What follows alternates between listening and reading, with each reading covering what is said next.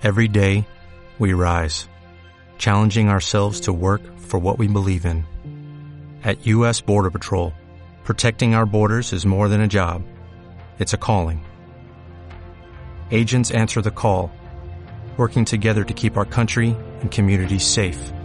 If you're ready for a new mission, join U.S. Border Patrol and go beyond. Learn more at cbp.gov/careers. Abrimos ya nuestra página de entrevistas y de protagonistas, Miguel Ángel, con, eh, bueno, desde luego interesantísima la entrevista de un testimonio que nunca debemos olvidar y que vamos a rescatar aquí en Acompañados. Sí, hablamos de Patricia Beis, eh, hija de víctima. Eh, estuvo recluida en ese campo de concentración en Auschwitz. Hablamos de hija de Violeta Friedman.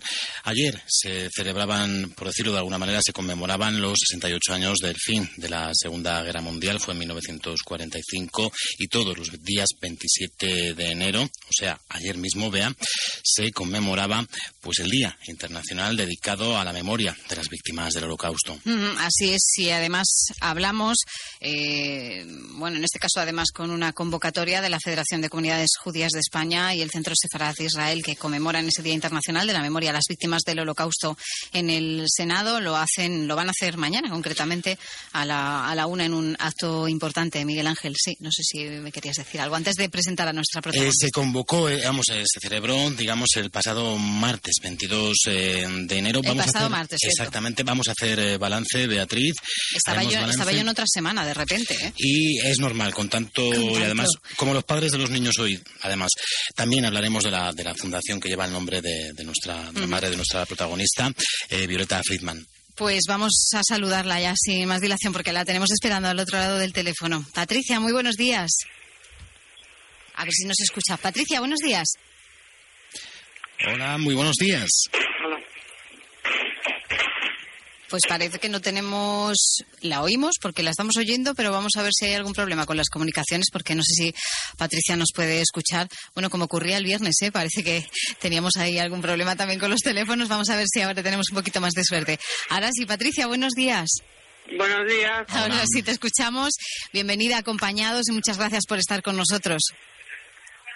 Muchas gracias a vosotros por eh, invitarme a participar hoy en Radio Libertad. Bueno, eh, presidenta de la Fundación Violeta Friedman, para todos aquellos que no sepan eh, de qué o qué hace esta fundación, ¿qué es exactamente lo que hacéis?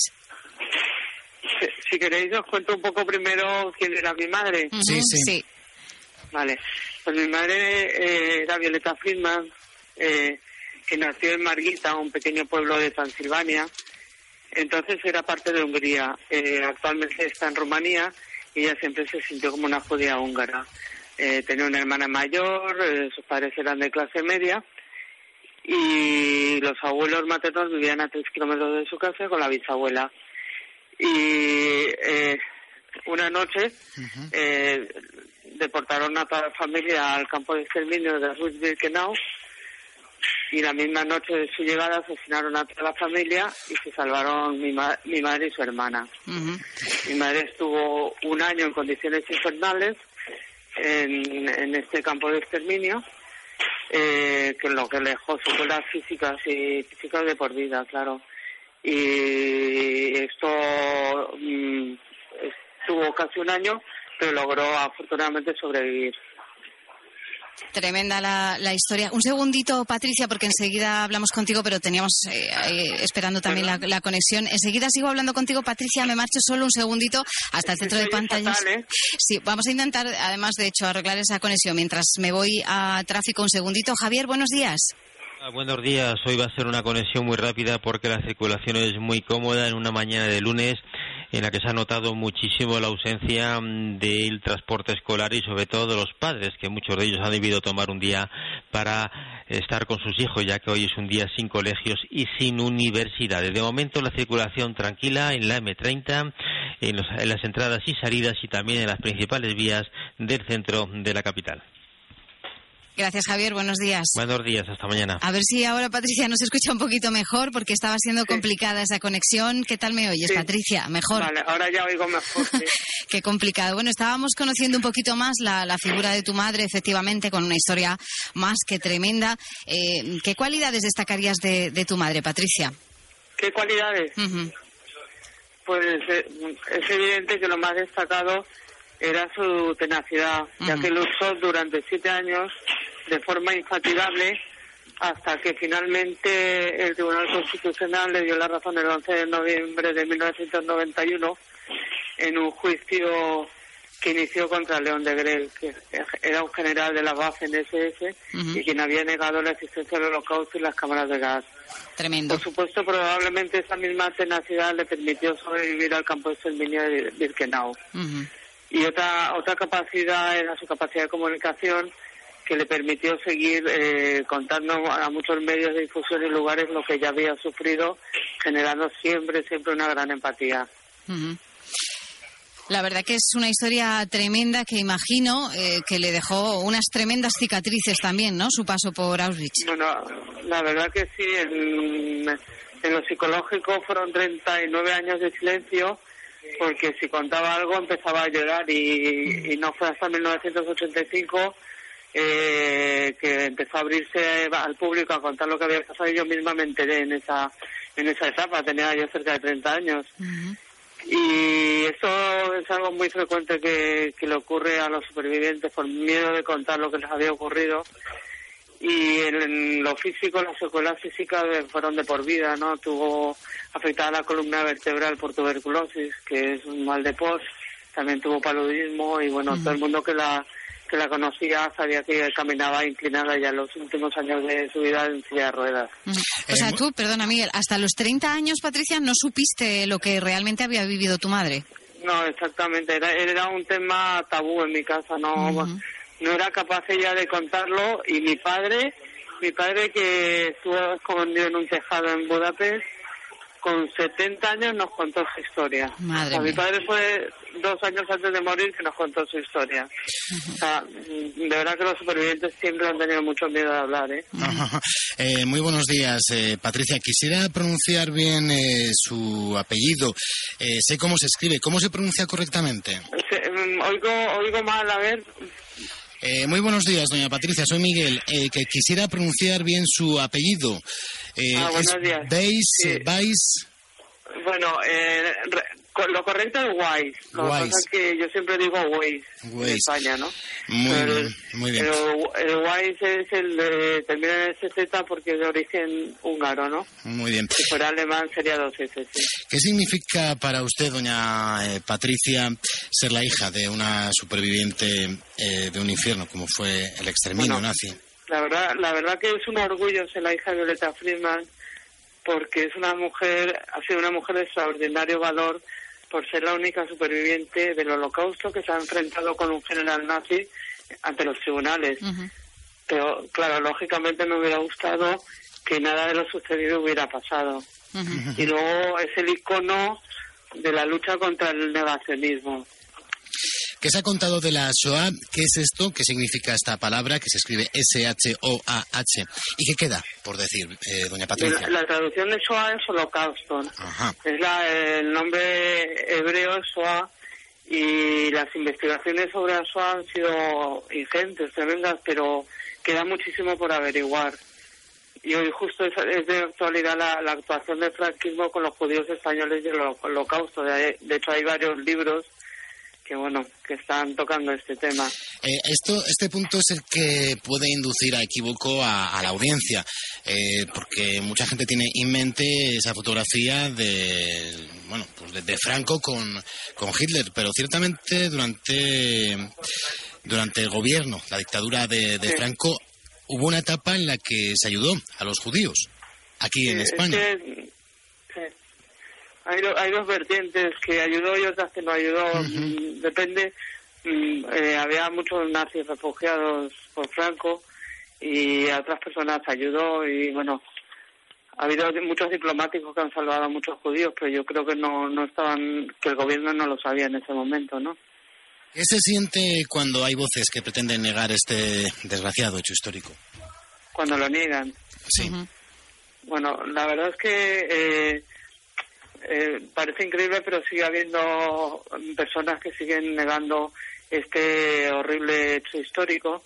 Y si se trata de personas mayores, probablemente lo niegan para volver a intentarlo, aunque sea con otras minorías o etnias.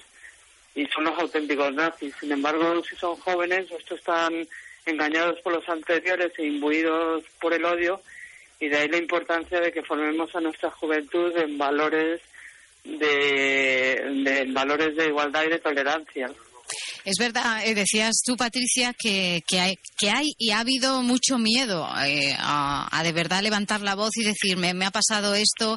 Eh, claro, con, con el negacionismo sí que ha habido a lo mejor falta de apoyo efectivamente social, que es un poco, imagino, lo que buscáis también con la Fundación, ¿no? Claro, lo que buscamos en este momento es apoyo para seguir luchando con el trabajo que había iniciado mi madre eh, por ejemplo, eh, mi madre escribió en sus memorias, espero que las nuevas generaciones puedan oír mi ruego y que ellas continúen mi trabajo, que nunca nos olviden, ¿no? Y es que hay que tener, mantener viva la memoria y sobre todo impedir que, que nieguen el holocausto de, esa forma impune, ¿no?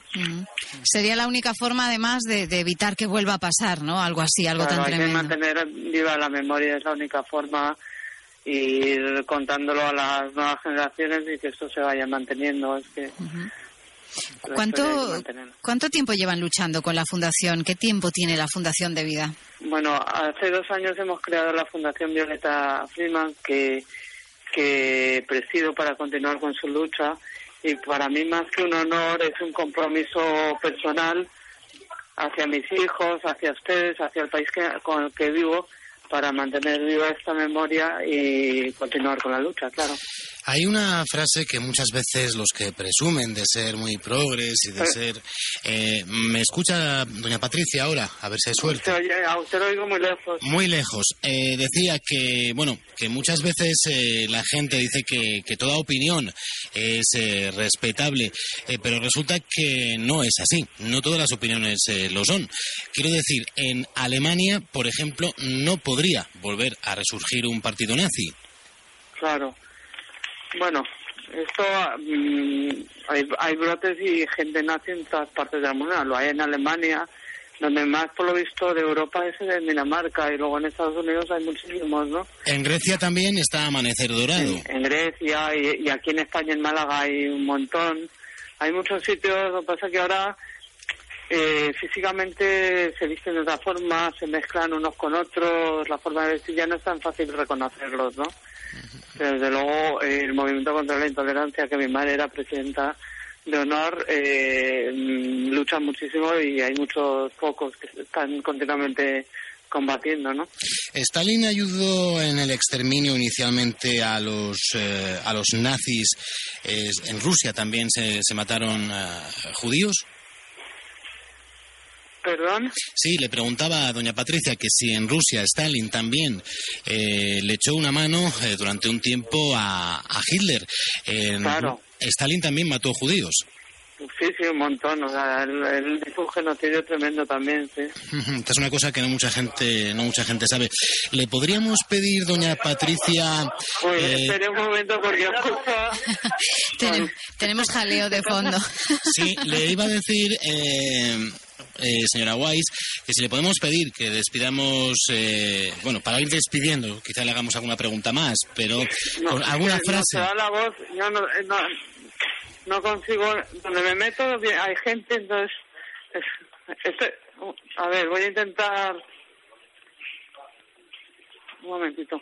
A ver, bueno, algunos hoy nos hemos levantado con problemas técnicos, pero no pasa nada, cosas del directo. Patricia, voy a hablar yo porque parece, no sé por qué, el micrófono de mi compañero, ¿no? Sí, es que ya me va pasando varias veces, me va pasando Sí, debe ser el micrófono, ¿eh? Porque no, no se escucha muy bien, ¿no? Le decía a mi compañero que si podíamos terminar o ir terminando esta entrevista, nos gustaría con algún recuerdo que tenga especial de, de su madre, Patricia. Eh, sí, bueno, una de las mayores ilusiones que tuvo mi madre eh, era formar una familia ya que ella se quedó huérfana con 14 años. Y de esa forma tan cruel. Y al fallecer mi madre en el año 2000, pues me di cuenta de, lo que representa mi madre, que es el icono contra de la lucha contra el negacionismo en España. Ahí empecé a ahondar en su testimonio y a entender que en realidad esa es mi historia y emprendí así mi propio recorrido. Y yo creo que que ella estaría contenta si viera que, que estamos siguiendo la lucha que ella empezó. Seguro que así es. Y, bueno, intentamos también darle un poquito de voz y mantenerlo con, bueno, pues eh, testimonios y con gente muy cercana a, esto tan tremendo que se vivió y que esperemos que no se olvide y que sirva sobre todo para que no vuelva a ocurrir. Patricia, ha sido un verdadero placer tenerte con nosotros aquí en, en Acompañados y que haya mucha suerte con, con esta labor pues de, mm, de que esto no se olvide y para que se conozca un poquito más. Muchísimas gracias por estar con nosotros. Gracias a vosotros por haberme llamado. Gracias. Encantada. Hasta luego.